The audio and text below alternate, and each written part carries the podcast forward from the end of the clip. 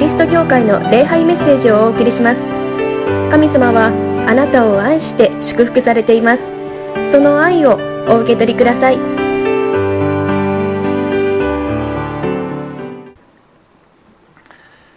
皆さん礼拝によく来てくださいました。心より歓迎いたします。礼拝出席おめでとうございます。と言いたいと思います。いやいやちょっとオーバーじゃないのと思うかもしれません。けれどもいやそうじゃないんですね。この礼拝に出席できるというのはおめでとうございます。よかったですね。っていうほどのものなのです。まあこの合格合格おめでとうございます。とかね。当選おめでとうございます。結婚おめでとうございます。誕生おめでとうございます。ってこう言いますけれどもそれ以上におめでとうございます。よかったですね。っていうほどのものがこの礼拝であります。神様は皆さんを愛しておられいつもそばにいて祝福してくださっている。皆さんを本当に、えー、可愛いと思っていてください。もうあなたは私のお気に入りだよと言っていてくださる。だからこそ皆さんを救うためにイエス・キリストがこの世に来られたんじゃないですか。神様が人間となる。またその神が死ぬというようなものすごいことをまでして私たちを救ってくださり愛してくださっているということではないでしょうか。この礼拝に参加できるというのは本当におめでとうございます。よかったですね。っていうことの証拠ですね、まあ、それがもうクリスチャンであろうがクリスチャンでなかろうがもう全ての人がこの礼拝に招かれています。私たちはその礼拝に今参加している。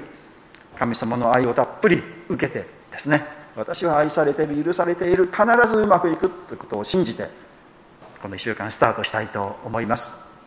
今日もこの聖書からその神様の愛を語ります。もうちゃんと聞いていただきたいと思います。今日ですね面白い聖書の箇所です。今日の第一のポイントですね。私たちはチームであるということをお語りしたいと思います。このアマレクという、まあ、このイスラエルの敵がいてその敵との戦いが書いてあります。どういうことでこのような戦いになったのか分かりませんけれどもこれはもう避けることができない戦いだというのでモーセは若いヨシュアこのヨシュアという人はこの際、えー、モーセの後継者となる若い人ですけれどもその人に、えー、ちょっとあの若いというか、うん、人を集めて、まあ、軍隊を組織してあのアマレクと戦いなさいと言います。そしてモーセは、え、ちょっと小高い丘の上に立って下が戦いが見下ろせる場所に立って神様に助けてくださいとお祈りをするんです。でこう手を挙げてこうお祈りするんですけれども手を挙げて一生懸命お祈りしている間はイスラエルが優勢になって勝つ。でちょっと疲れてきて手がこう下がるとアマレク敵であるアマレクが勝つと。だからうーんとまた頑張るとあのイスラエルが勝つというようなことを起こったということです。のまあ、この戦いで実際に戦っているのは若いヨシュアと彼のそのまあ仲間というか軍隊というかそのチームがこう戦っているわけですね。でモーセは何をしているかというと何もしてないんですね。まあ丘の上に立って眺めているということです。何もしてないじゃなくて、まあ、お祈りをしているんですけれども実際的には何も戦いも何もしていないです。けれどもモーセがそこでお祈りをすると不思議なようにそのお祈りの結果がこの戦いの現状に現れるということですね。ですから実際にこのヨシアとそのチームが戦っているんだけれどもモーセはちょっと離れているんだけれども実はモーセもそのヨシアのチームの一員なんだということですね。実際にはそこで働いてはいない戦ってはいないんだけれどもでもチームとして一緒に戦っているんですよということです。私たちは皆さんは一つのチームですよ。チーム桃谷というですよね。その仲間です。でもっと言うならば全世界的に言うならばチームキリストという一つのチームの一員だということです。で、まあ、この教会の働きはいろんな働きがあっていろんなことをいろんな人が働いているんですけれどもそれに全部関わりを持つことができません、まあ、今日も教会学校あのありました。2階でですね教会学校のお友達とそして教会学校の教師がしているんですけれどもまあ、数名の人たちが奉仕をしてくださっている。ほとんどの人は教会学校には関係のないというか直接的には携わっていない方々ばっかりですね。けれどもあの教会学校はあのチーム桃谷の働きがやっているわけですよ。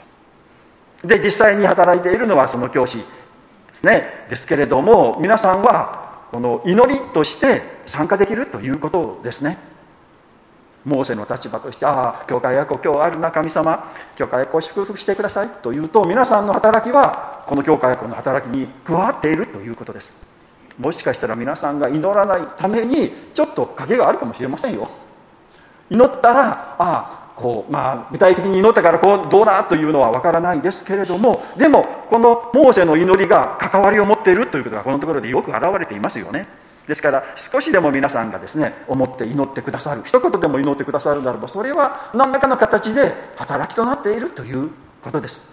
まあ他にもありますよね、まあ、女性会の働き壮年会の働き青年会の働きそれぞれ関係ないですよね。それぞれがしてるでもこのチームとしての働きだから神様壮年会を祝福してくださいとかですね。祈ることによって私たちはそのチームの働きをするということ。これはすごいことじゃないでしょうか。私たちの教会ですね今日も皆さんあの週報ボックスに入ってたと思いますけれども祈りのノートというのを月あの1回発行しています。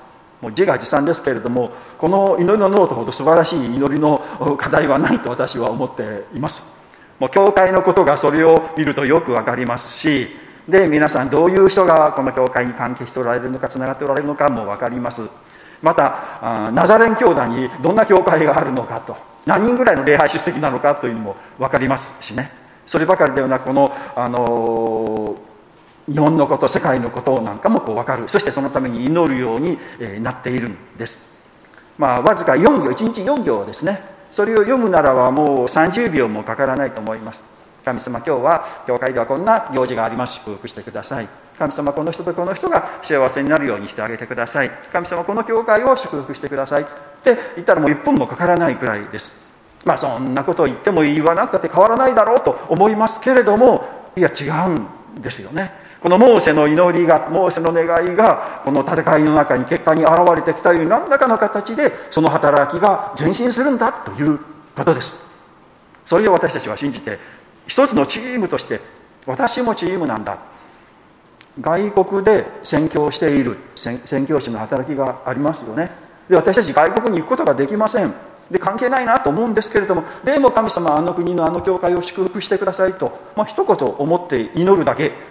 そんなに祈ってもいらなくても関係ないんじゃないかな私なんかが祈ったってと思いますけれどもそうじゃないんですよ。私たちはチームキリストの中の一員なんですよね。で一言でも祈る。今朝はライフラインというテレビ番組毎週やっていますけど皆さんご存知ですか？朝7時からですね30分。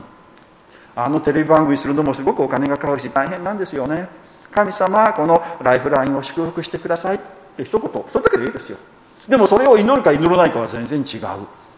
ラジオ放送ですね。朝、えー、今朝は4時半朝の4時半から福音の光というのをやっていますけれども神様この福音の光を用いてください。一人でも多くの方が聞くことができますようにって一言言うだけ。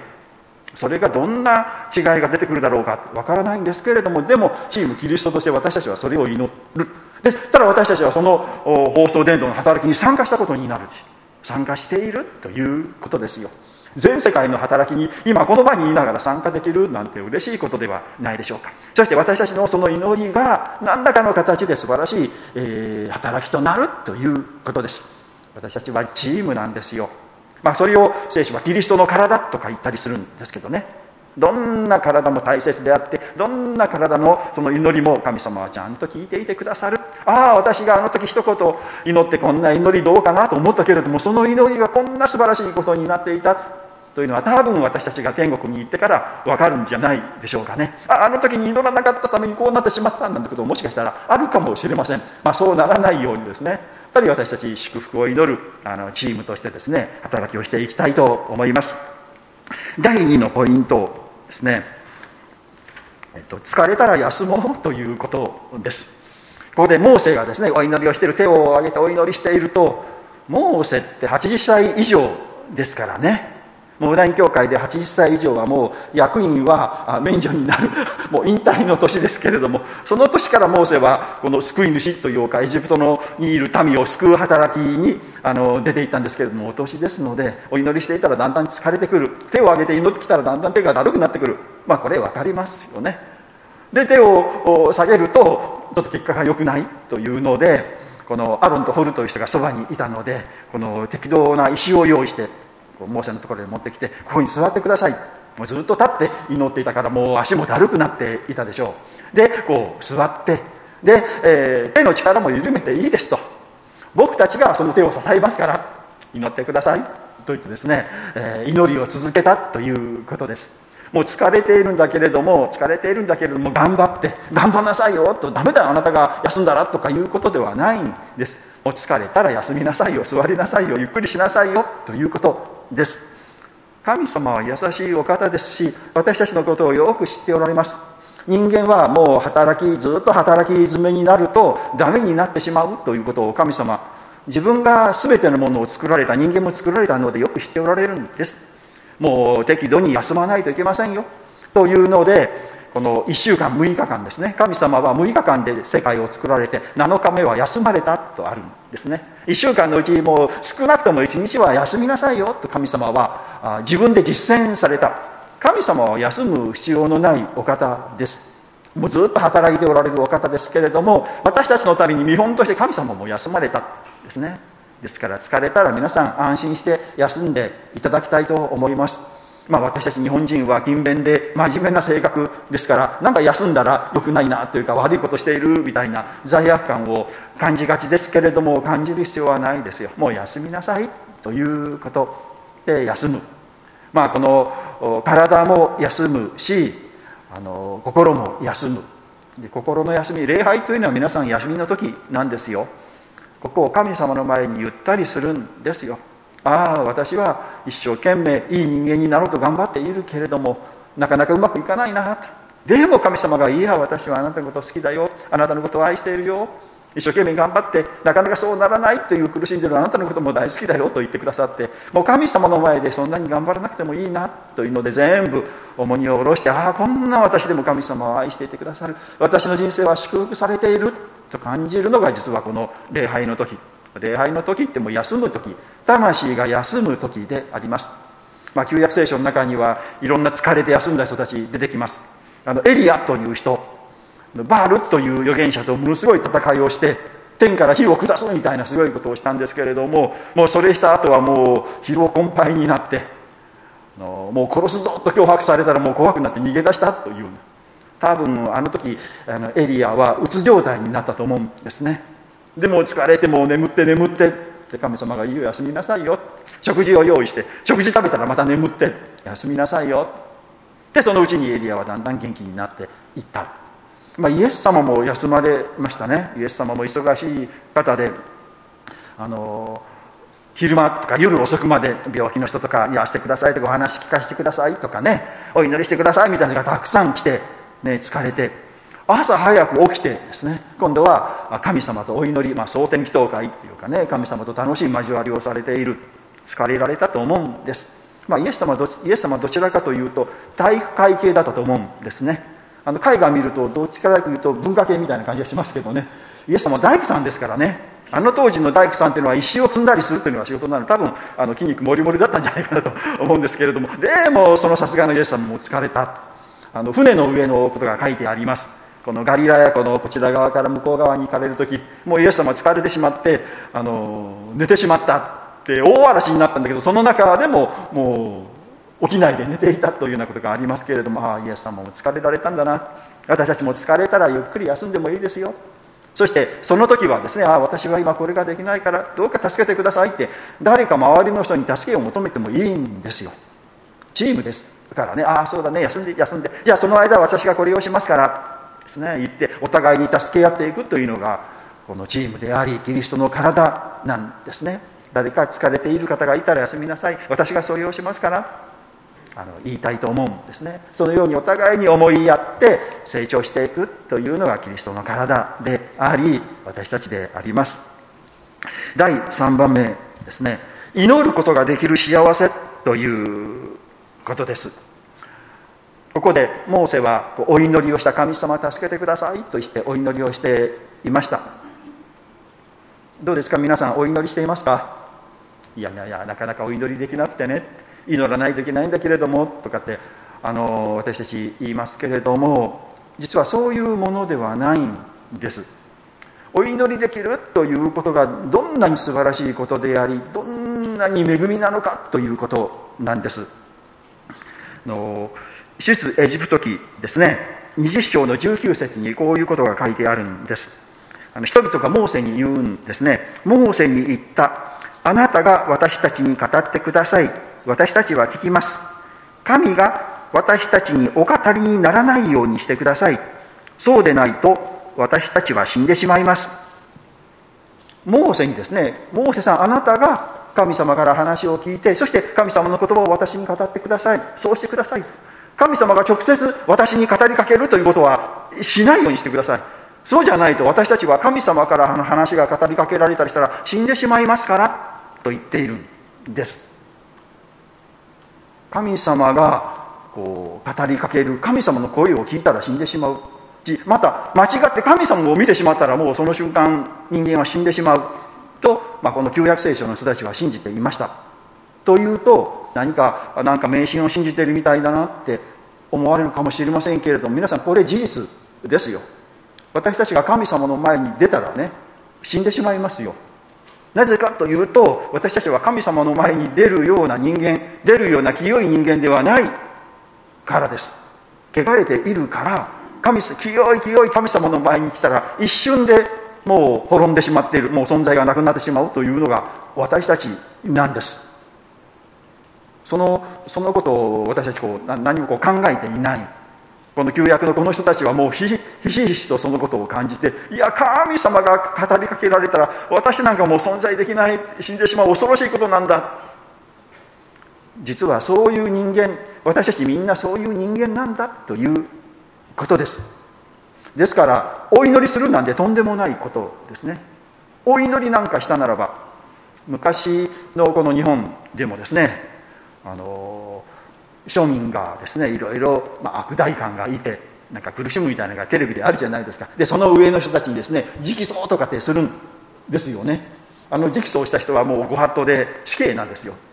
この自分の上の人を飛ばしその上の人にこうお願いするなんてこうしたらそれはもういけないことまあちょっとそれに似ているかもしれませんね。もう神様に、えー、こう直接話をするというか出たりしたら私はもう死刑だというかね滅んでしまうという感覚。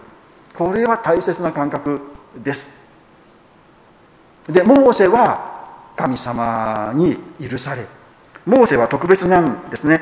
出エジプト記の33章の11節にあります。主は人がその友と語るように顔と顔を合わせてモーセに語られたとあるんです。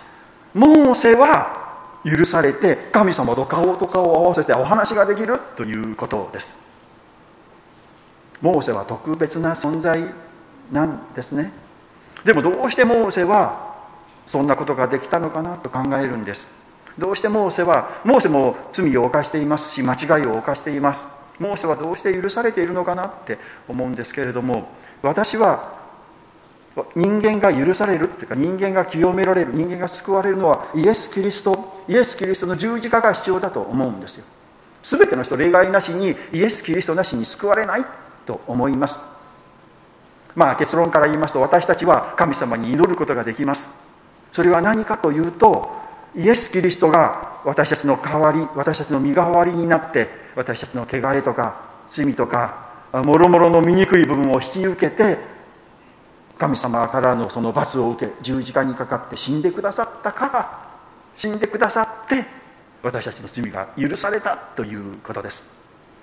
あの祈りの最後にイエス・キリストのお名前によってお祈りしますというのはそういうことを表しています。私の名前では神様あなたには届か私は神様の前に行きません。でもイエス様が代わりに死んでくださってイエス様を通して私は神様のところに行くことができます。というのがあのイエス・キリストの皆によってお祈りしますということですね。ですから神様はいつも私たちを直接見られない。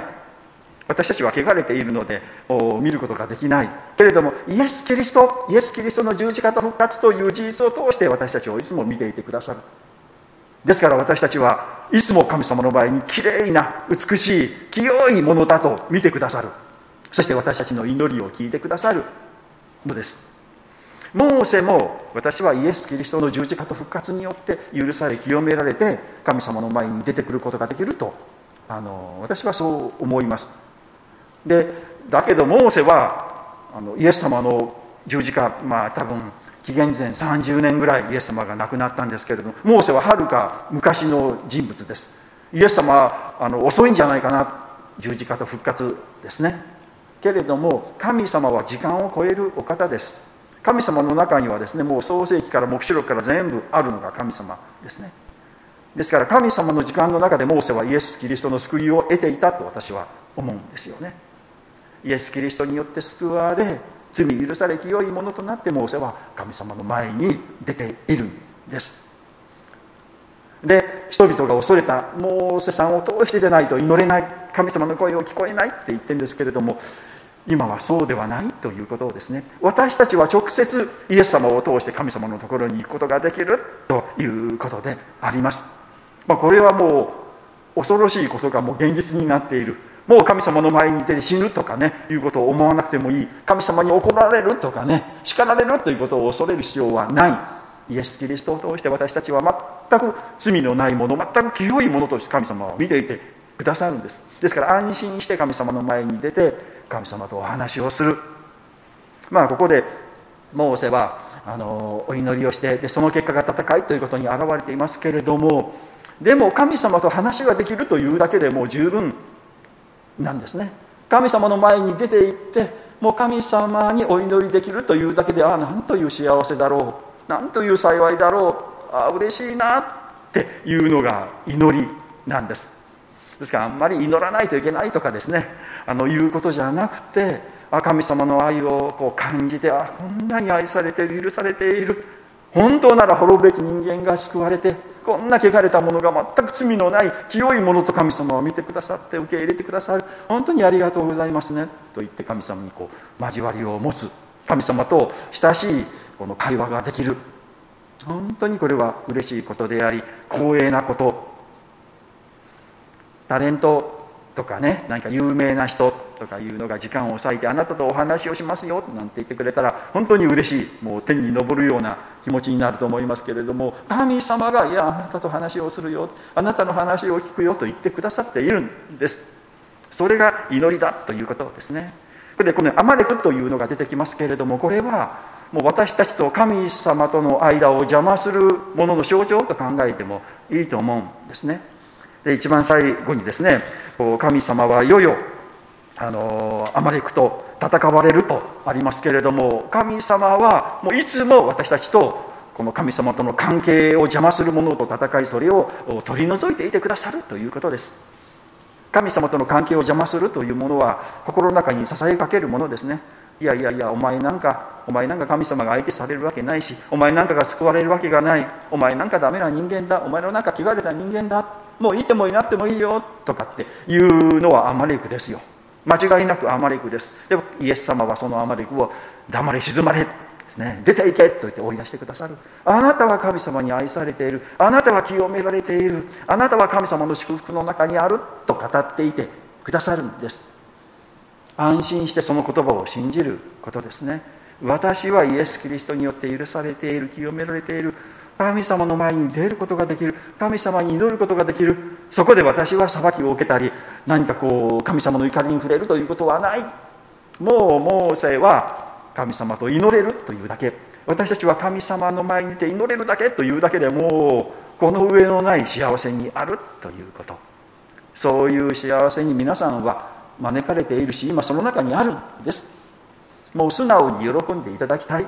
ありがとうございます。私をそのような存在にそのようなものとして認めてくださって祝福してくださって感謝します。言いたいと思います。お祈りをいたしましょう。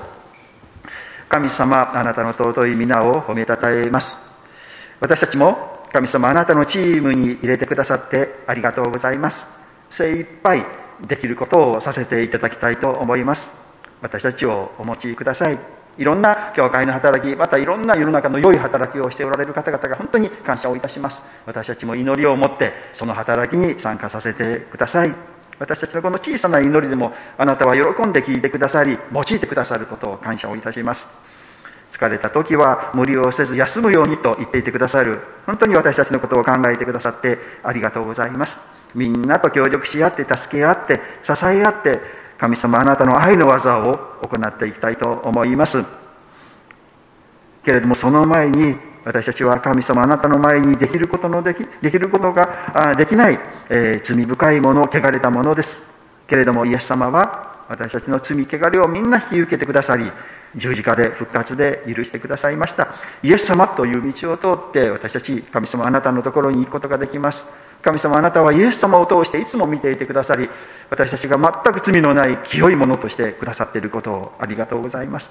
そのように清められたもの許されたもの救われたものとしてあなたといつも親しい交わりをしこの人生を歩んでいくことができる本当に幸いなことであります。この1週間もあなたと共に生きていきます。どうかあなたの愛の御心を私たちを通して行ってくださるようにお願いをいたします。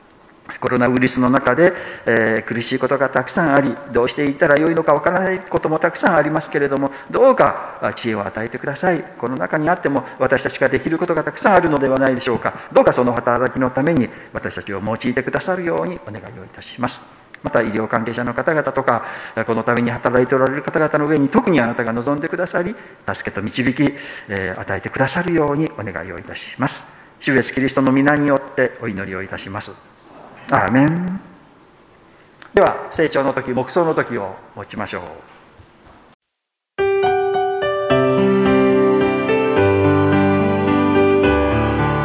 桃谷キリスト教会の礼拝メッセージをお送りします。神様はあなたを愛して祝福されています。その愛をお受け取りください。